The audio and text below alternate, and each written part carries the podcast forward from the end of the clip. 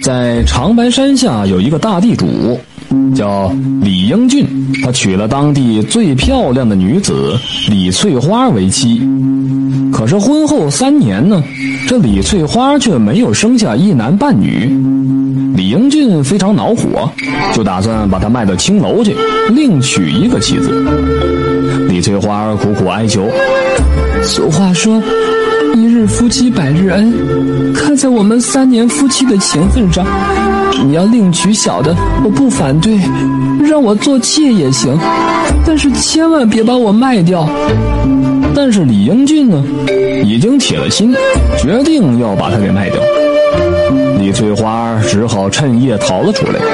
很快，李英俊发现了，派人在后面紧紧追赶。李翠花慌不择路，逃进了山里。她又累又饿，晕倒在山里面。当她醒来后，见一只饿狼正在自己身边走来走去，一双贪婪的眼睛直直地盯着她。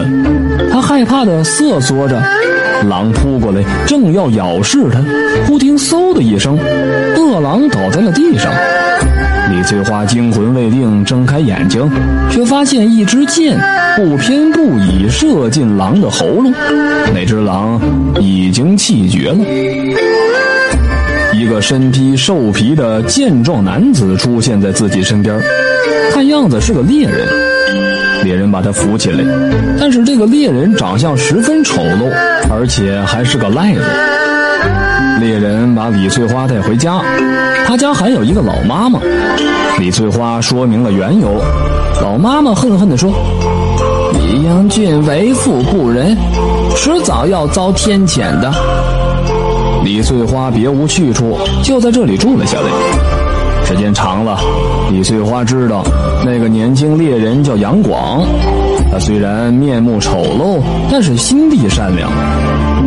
半年后，在老妈妈的撮合下，李翠花和杨广结为了夫妻。一年后，李翠花生了个大胖小子。儿子四岁的时候，眼看就要过年了，李翠花和杨广带着儿子到集市上去置办年货。在回来的路上，李翠花发现一个乞丐老是跟着他们。李翠花停下来。打算给那乞丐几个钱儿，没想到乞丐走到他们跟前儿，突然跪在地上痛哭流涕：“ 翠花啊，是你吗？看在我们曾经是夫妻的份上，施施舍给我点儿吧！我已经三天三夜都没吃一顿饭了。”李翠花吓了一跳，仔细一看，眼前的乞丐竟然是自己的前夫李英俊。李翠花恨恨地说：“你为了娶新媳妇生儿子，不顾我们多年的夫妻感情，要把我卖掉。要不是我眼前的丈夫搭救，我早被饿狼吃掉了。你走吧。”李英俊痛哭流涕，不住地在地上磕头：“翠翠，我知道错了，你原谅我吧。毕竟一日夫妻百日恩。”李翠花心软了。征得丈夫的同意，把他领回了家，让他吃了一顿饱饭。吃饭的时候，李英俊唉声叹气地说：“自从你走后啊，经媒婆介绍，就又娶了个年轻貌美的女子。